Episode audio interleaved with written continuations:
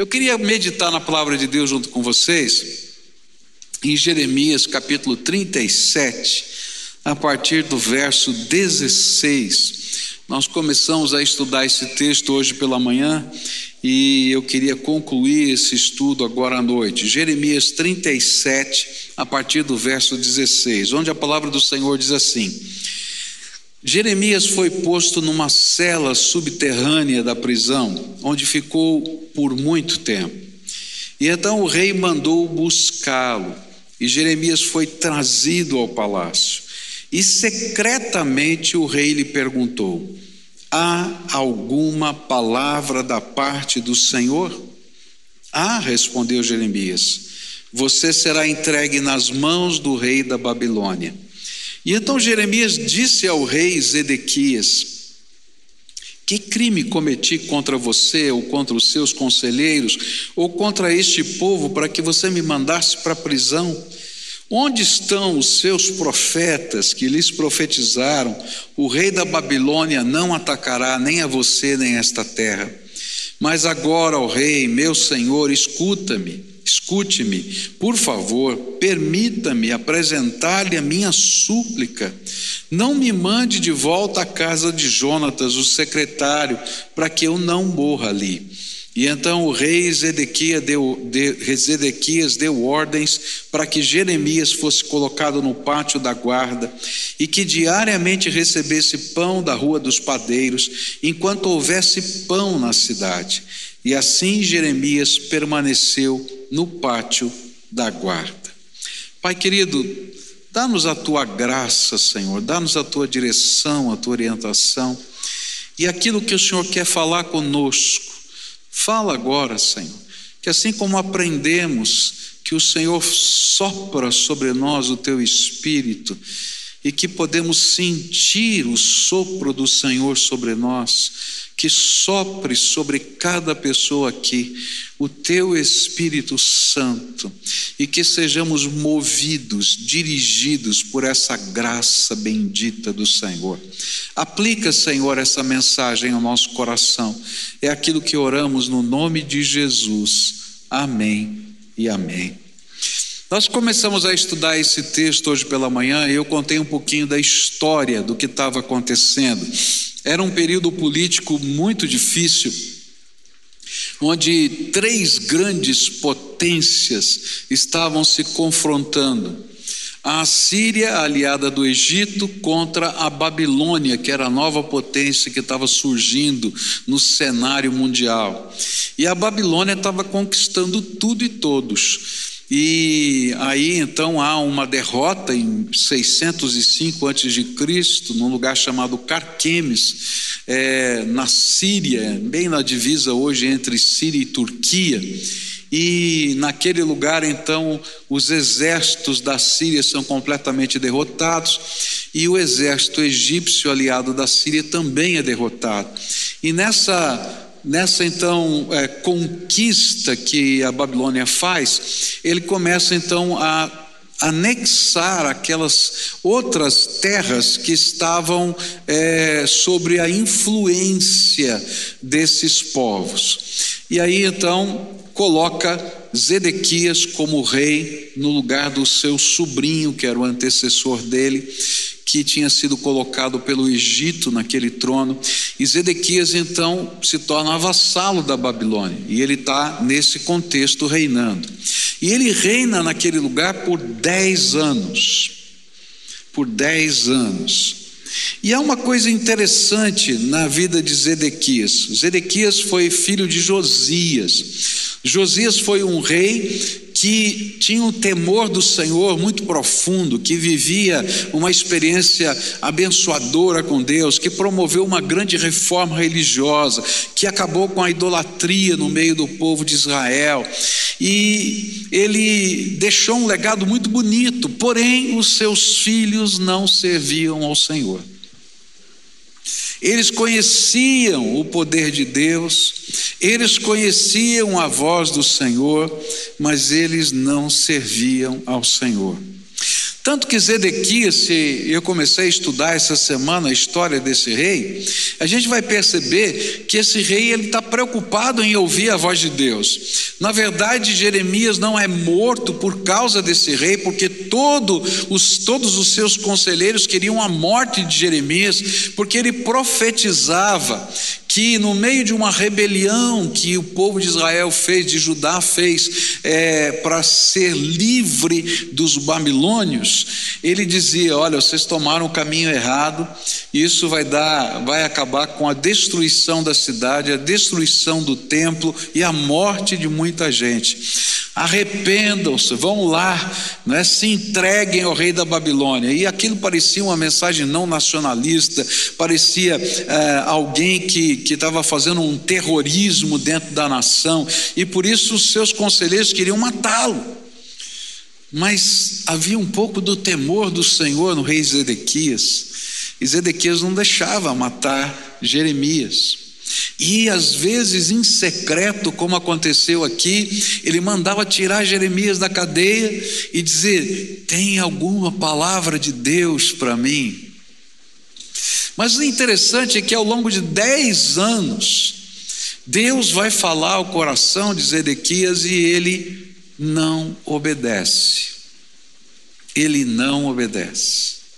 E quando eu estava estudando esse texto, então me surgiram algumas perguntas, não é? E a primeira pergunta é: por que ele não ouve o que o Senhor lhe fala? Por que ele não obedece os conselhos do Senhor para a sua vida? E eu acho que a gente podia fazer a mesma pergunta para a gente, né? Porque às vezes a gente tem essa mesma atitude de Zedequias.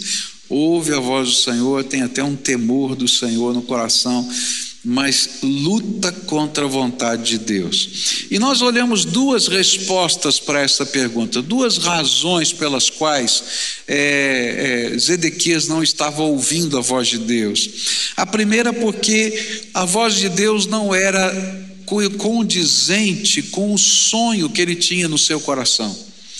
O sonho dele e do povo era de ser independente, não servir mais nem a Síria, nem o Egito e nem a Babilônia.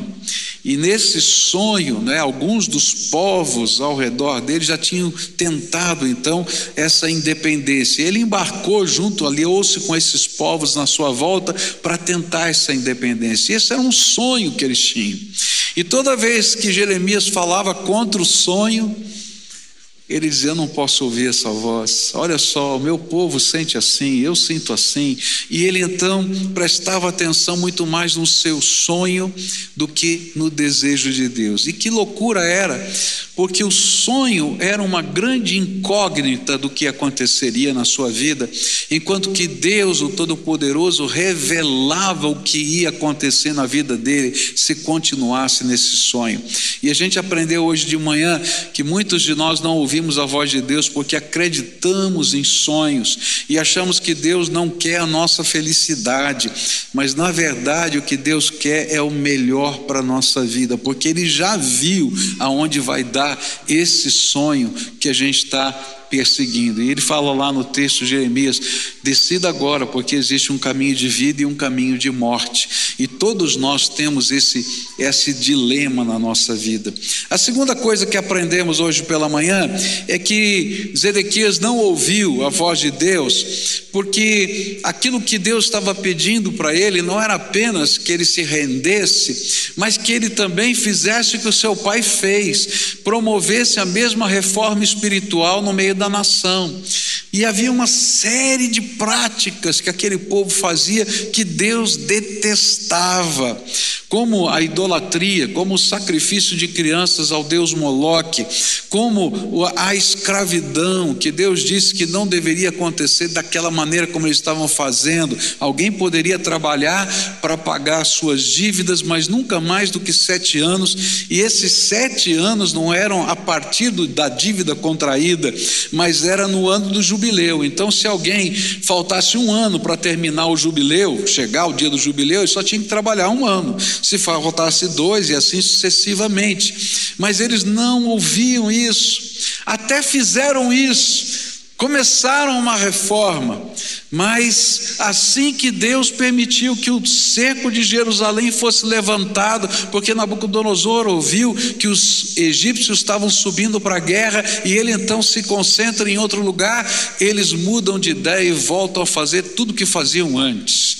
E a gente aprendeu exatamente isso. Às vezes a gente está tão amarrado aos nossos valores, aquilo que a gente acha importante, aos nossos pecados, que a gente até quando se arrepende volta atrás e faz tudo de novo o que estava fazendo de errado, quando Deus dá um sinal da sua graça. Mas agora à noite eu queria olhar para mais uma razão pela qual Ezequias não ouvia a voz de Deus.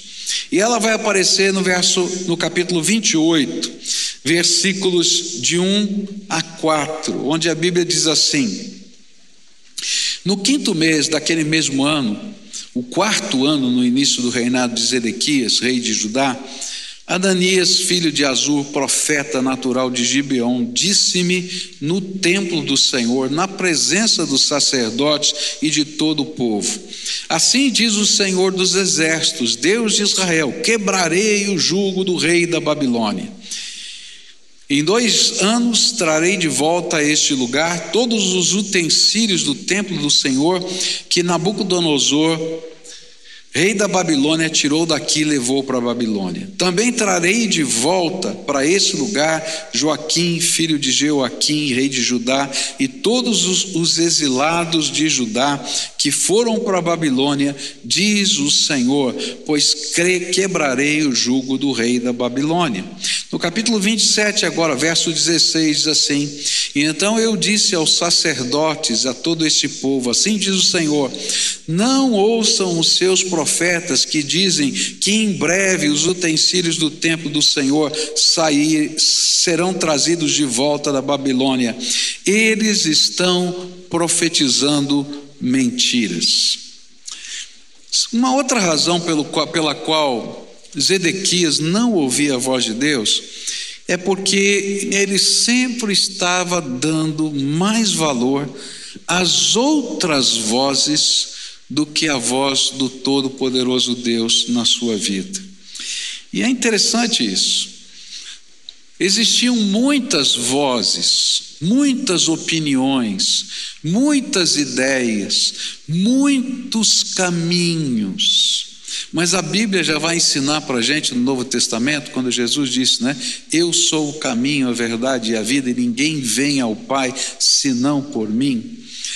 Para Deus só tem um caminho. Não importa quantas sejam as vozes que falem o nosso coração, a gente tem que optar pelaquela que está registrada nas Escrituras, aquela que veio da parte de Deus para a nossa vida. E naquele, naquela ocasião, Zedequias, ele quis ouvir as vozes dos falsos profetas. Eles tinham os falsos profetas tinham uma mensagem que parecia de Deus, que parecia espiritual, que tinham até aparência de, de piedade religiosa, mas elas eram contrárias à vontade de Deus. E elas, de alguma maneira, compatibilizavam os sonhos e os pecados. Por que, que eles que ouviam a voz, as vozes desses profetas e não ouviam a voz de Jeremias? Porque se a gente estivesse vivendo nos dias de hoje, alguém diria assim: Jeremias é muito radical. É radical demais. Tem que ser um cara um pouco mais, né? flexível para viver aqui nesse mundo. E aí esses profetas eram justamente esse tipo de gente que trazia uma mensagem água com açúcar que não mexe na ferida, que não muda nada. Então pode continuar escravizando as pessoas, pode continuar adorando os falsos deuses, pode fazer aquilo que é o teu sonho, que é se libertar da Babilônia. E as profecias todas que eles traziam era coerente com aquilo que estava no coração deles e não com aquilo que era a vontade de Deus para a sua vida.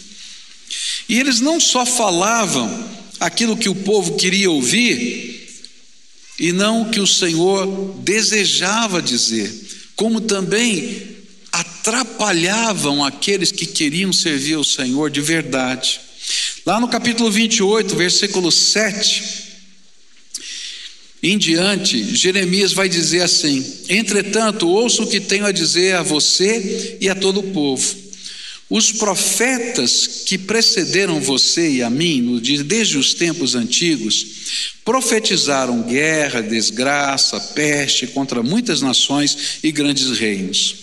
Mas o profeta que profetiza prosperidade será reconhecido como verdadeiro enviado do Senhor se aquilo que profetizou se realizar.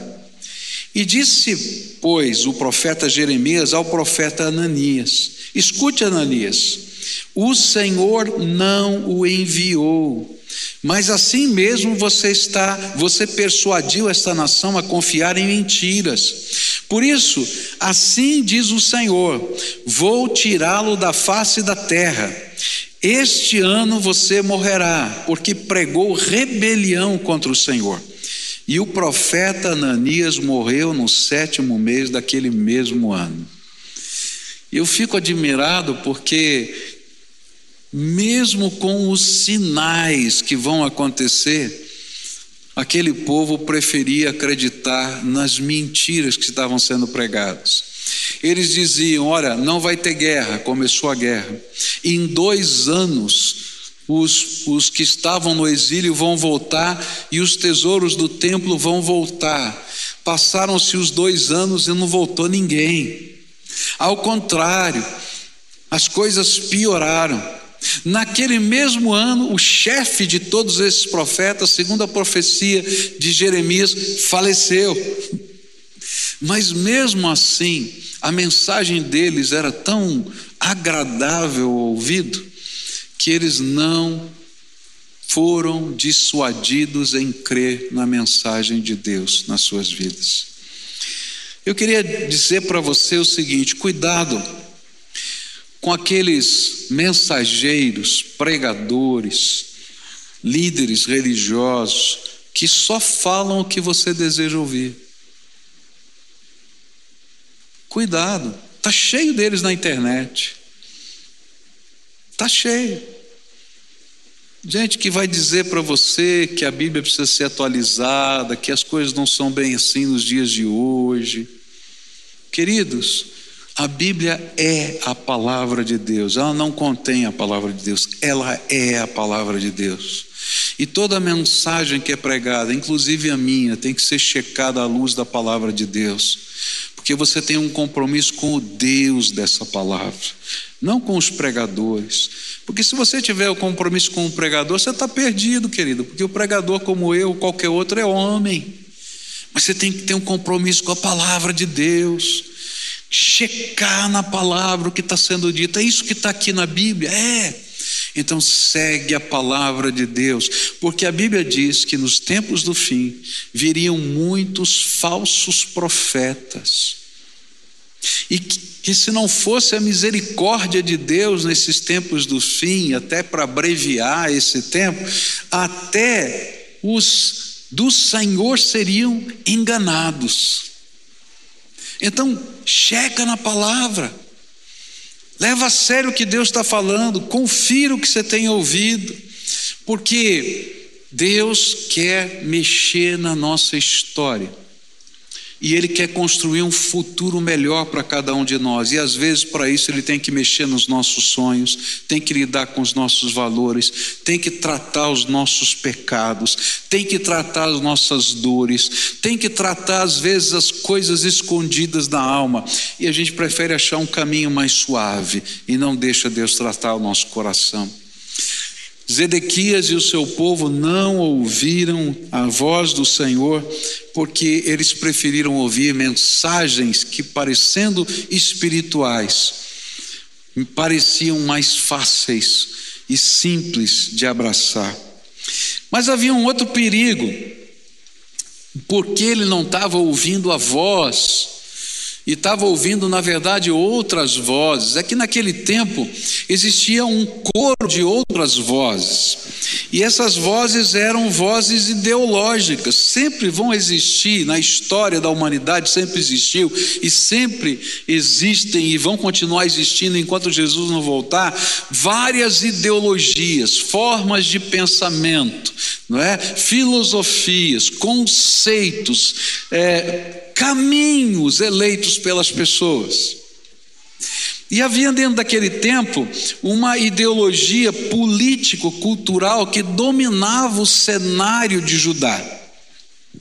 E essa rebelião que estava sendo encabeçada por Zedequias, ela tinha por trás uma ideologia política cultural. E qual era a ideologia política cultural? Eles levaram as relíquias do templo.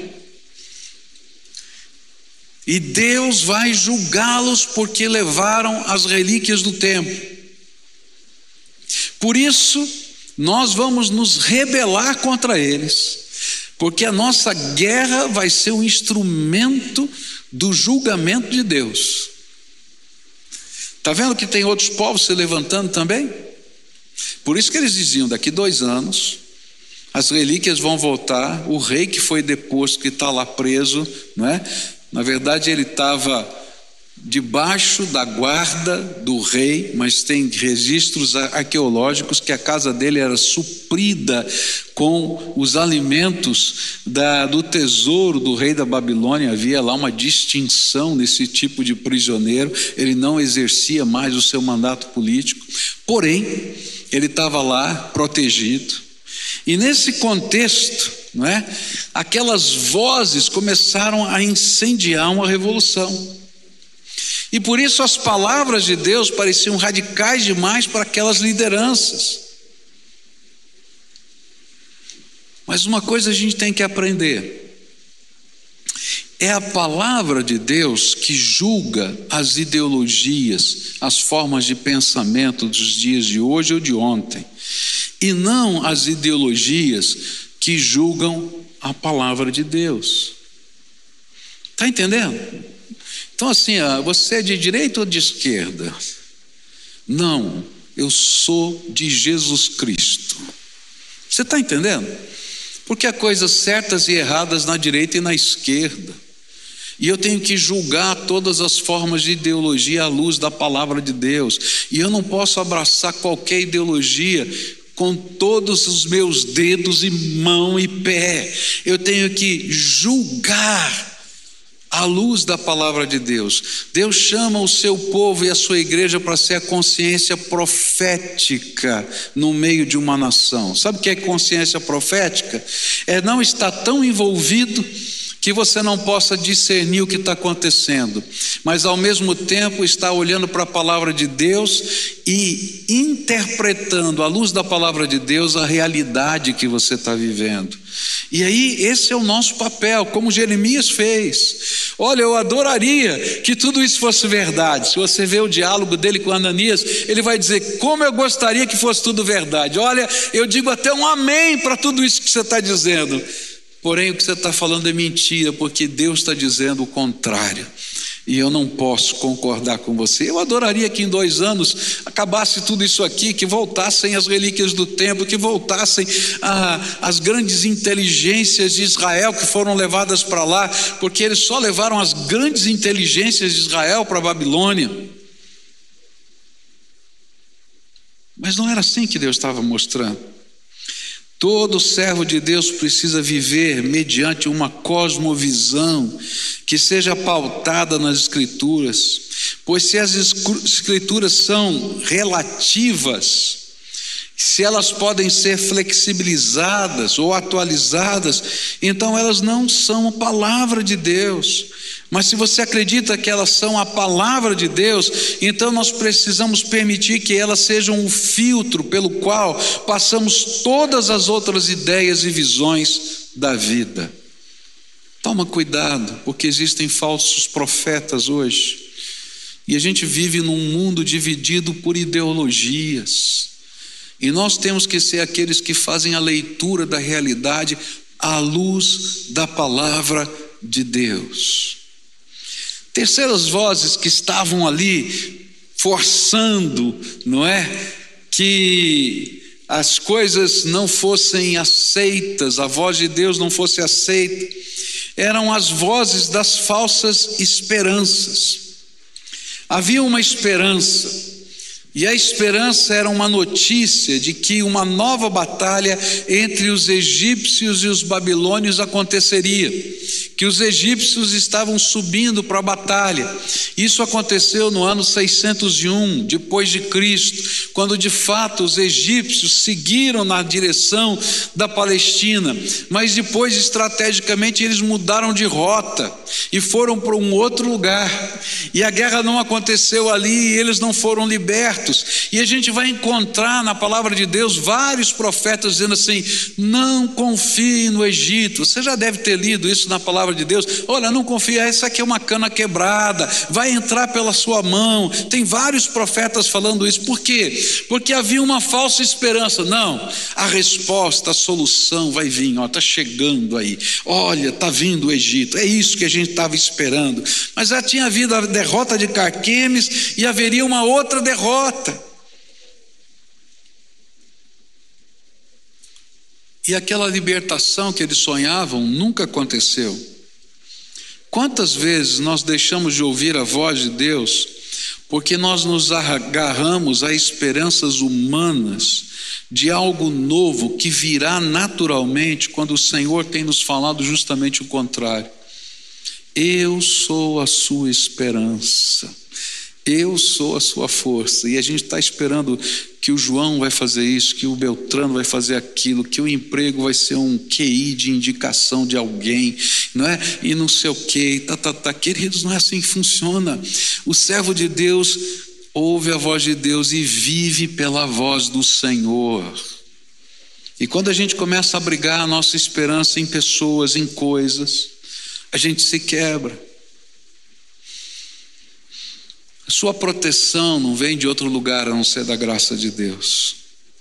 Eu me lembro da, da separação dos meus pais, e um dia que mamãe chegou com a Bíblia na mão, e ela estava tão preocupada, porque ela tinha perdido o seu esposo, estava doente, eu era o filho mais velho e sou o filho mais velho dela, com, na época eu tinha 16 anos de idade, e ela tinha perdido todas as fontes de segurança. O sustento dela era uma pensão alimentícia de 30% do valor do salário do meu pai, e quatro filhos, né? e com as mesmas despesas, o mesmo aluguel, a mesma luz, a mesma água e assim por diante. E aí a gente fica pensando onde está, não é, a nossa segurança. E eu me lembro de um dia que ela veio chorando do quarto com a Bíblia aberta, dizendo assim: Olha só o que Deus está me dizendo. De hoje em diante ele vai ser o meu marido, ele é a minha segurança. Sabe, a nossa segurança não está numa pessoa, nem aquelas que nós amamos. Não está no pai, não está no filho, não está no irmão. Não, a nossa segurança tem que ser Jesus Cristo. Porque as pessoas, por mais boa vontade que tenham, nos decepcionam. Eu não estou falando mal do marido, nem da esposa, nem do pai, nem do filho, não entenda errado. É que nós somos humanos, só isso. Agora, se tem um que não decepciona, é o Senhor Todo-Poderoso. E quando nós colocamos a nossa confiança nele, não ficamos desiludidos, porque o Senhor está conosco todos os dias até a consumação dos séculos. A Bíblia vai dizer para a gente: será que algo pode acontecer se Deus não quiser? Não, Deus tem um plano para a nossa vida. Às vezes, até as coisas ruins que a gente vive, a gente não entende, mas Deus tem propósitos para a nossa vida. Eu vi uma história muito interessante, não é, de um cidadão que queria fazer um estudo com as lagartas, né, que viravam borboletas. E então ele pegou os casulos não é para poder estudar a transformação das borboletas. E ele queria apressar o seu estudo, ele queria tentar descobrir alguma coisa nova mais rápido. E então ele decidiu ajudar a lagarta a sair do, do, do casulo. né? Porque é todo um trabalho, é um esforço, uma coisa tremenda. E ele falou: Bom, eu quero adiantar, isso vai levar X tempo, então eu vou pegar um bisturi e vou começar a cortar um pouquinho desses fios para ficar mais fácil para essa lagarta sair. Ela vai sair em menos tempo e eu vou poder caminhar com o meu estudo. Mas quando a lagarta saiu, e de fato ela saiu mais fácil, ela saiu defeituosa amorfa, não com o mesmo formato de borboleta.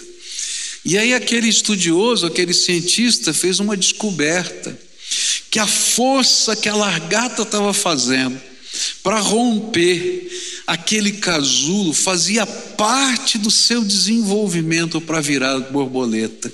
E que qualquer coisa que fosse atenuado naquilo que parecia ser tão difícil, ao invés de ajudar, atrapalhava e fazia uma borboleta que não voava.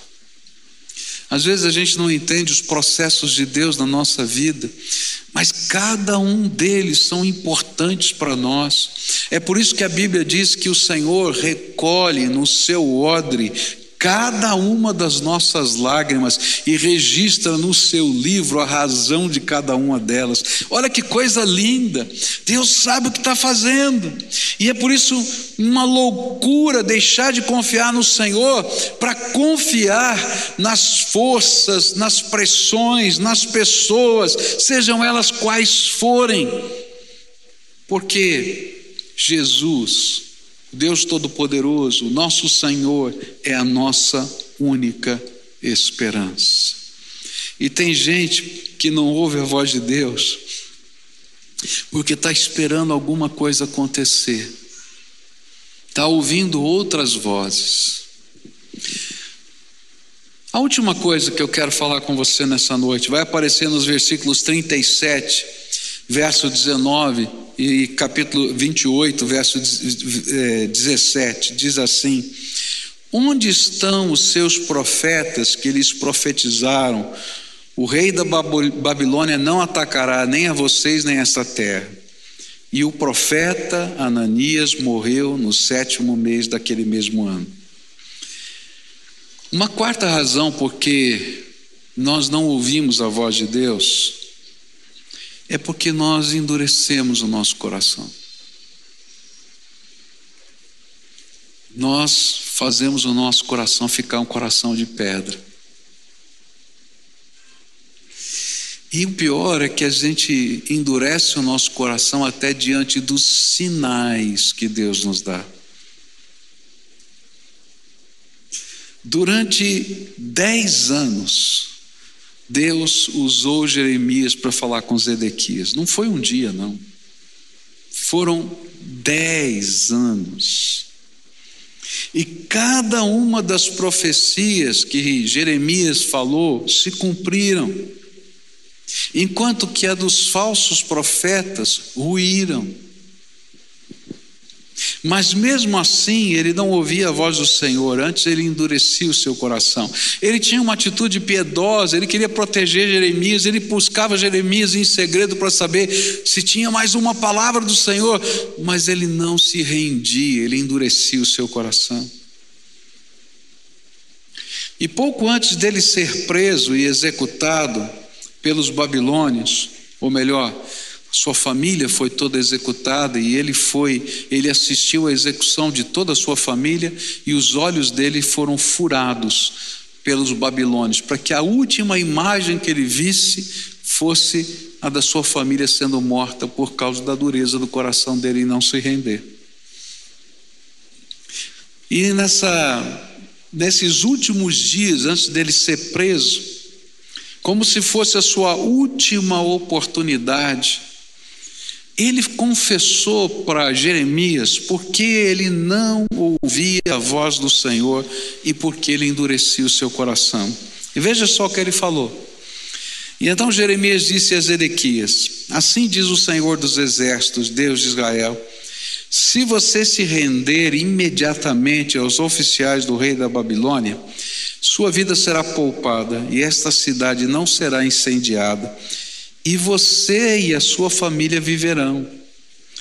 Mas se você não se render imediatamente aos oficiais do rei da Babilônia, esta cidade será entregue nas mãos dos babilônios, eles incendiarão, nem mesmo você escapará das mãos deles. E o rei Zedequias disse a Jeremias: Tenho medo dos judeus que estão apoiando os babilônios, pois os babilônios poderão entregar-me nas mãos deles e eles me matarão. E eles não, eles não entregarão, Jeremias respondeu. Obedeça ao Senhor fazendo o que eu lhe digo, para que tudo lhe corra bem e a sua vida seja poupada. O problema, o problema era que ele temia mais aos homens do que a Deus. Eu conheço muita gente que não faz a vontade de Deus porque tem medo não de Deus, mas das pessoas. Ele afirma aqui nesse texto que ele temia os judeus que serviam o rei da Babilônia. Quem eram esses judeus?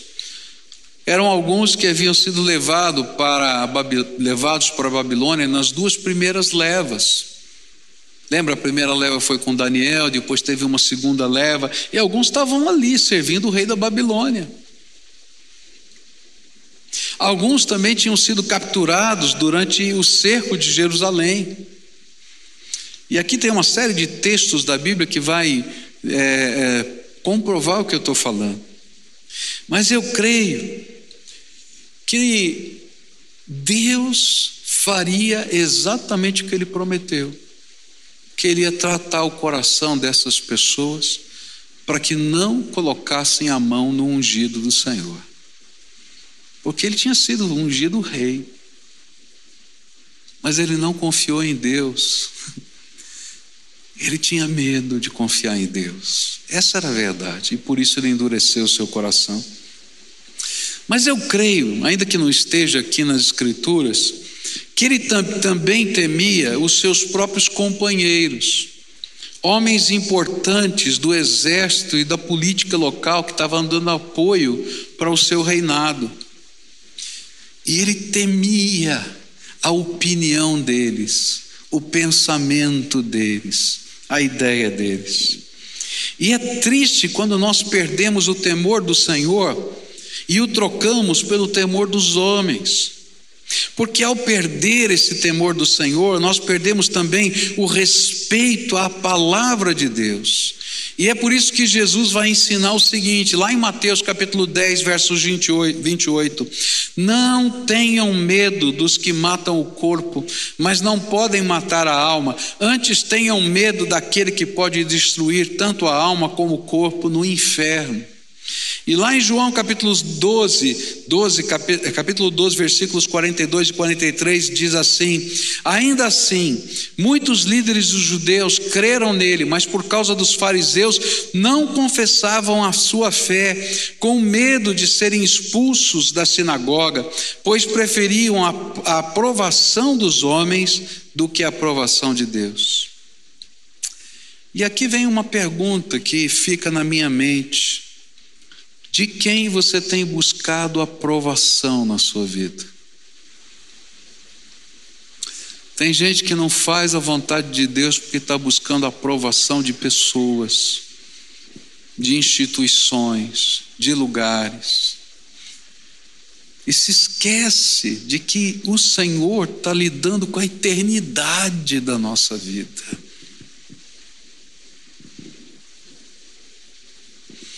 Eu conheço gente que já aceitou Jesus como Senhor e Salvador da sua vida, mas não obedece à ordenança bíblica do batismo depois da conversão, porque tem medo da opinião da sua família.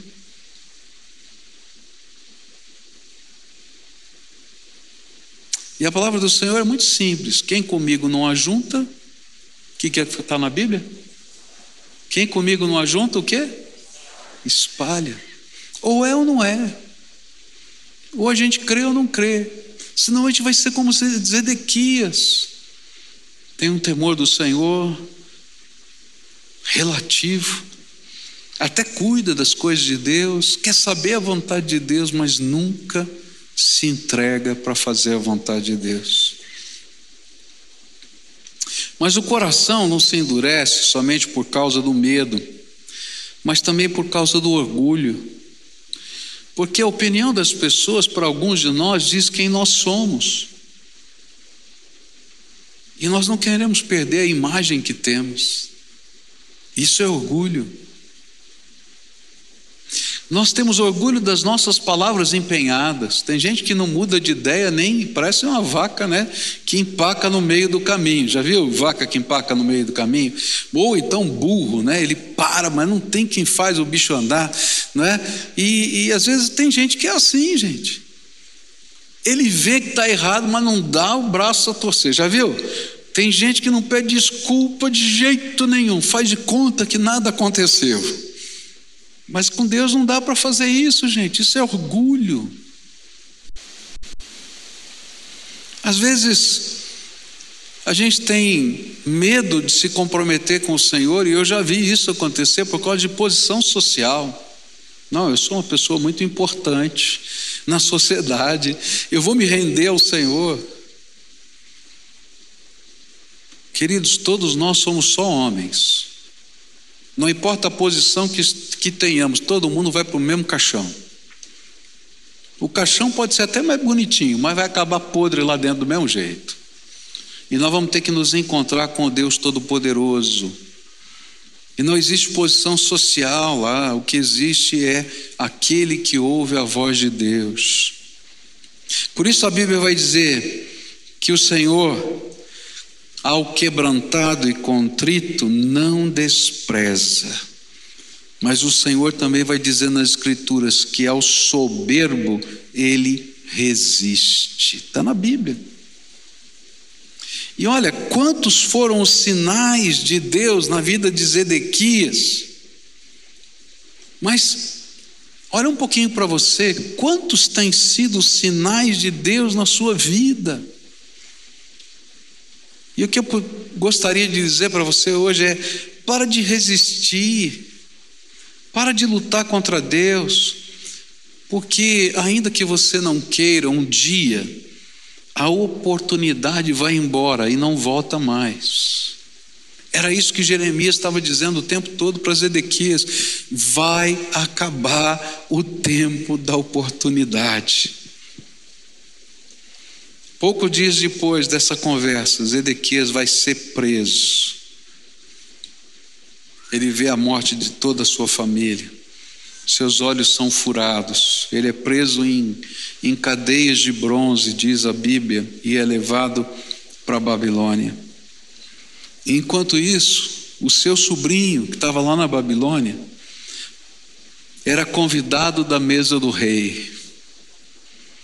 Há muitas pessoas como Zedequias que vivem anos de oportunidades divinas, mas as deixam passar.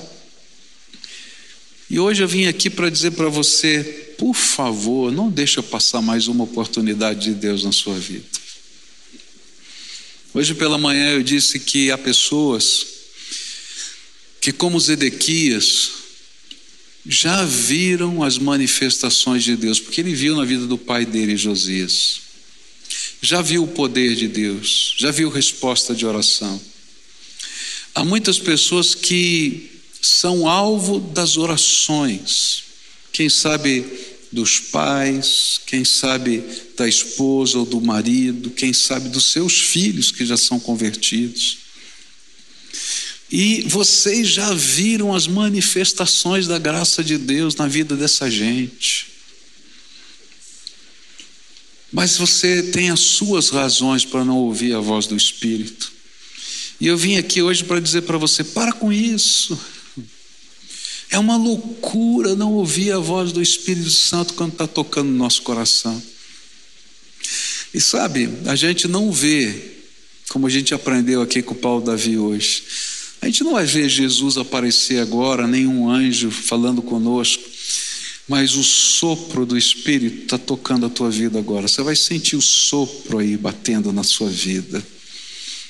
É a voz de Deus, é o toque do Senhor dizendo: Filho, eu amo você. Ainda que todos digam que eu não quero que você seja feliz, porque eu não quero deixar você fazer só a tua vontade, não é assim. Eu quero a tua felicidade. Quando um pai educa o filho, talvez o filho pense a mesma coisa. Filho, tem que fazer lição de casa. Detesto essa lição. Mamãe não quer ou papai não quer que eu seja feliz, porque eu queria jogar bola. E se você é pai ou mãe, você entende muito bem o que eu estou falando, não é verdade? E a gente vai lá e diz: não, filho, não é só de bola que a vida é feita, tem que estudar. Sabe, Deus está fazendo isso comigo e com você, filho. Filho, para aí, acorda. Para. Para de só ficar fixado nos teus sonhos.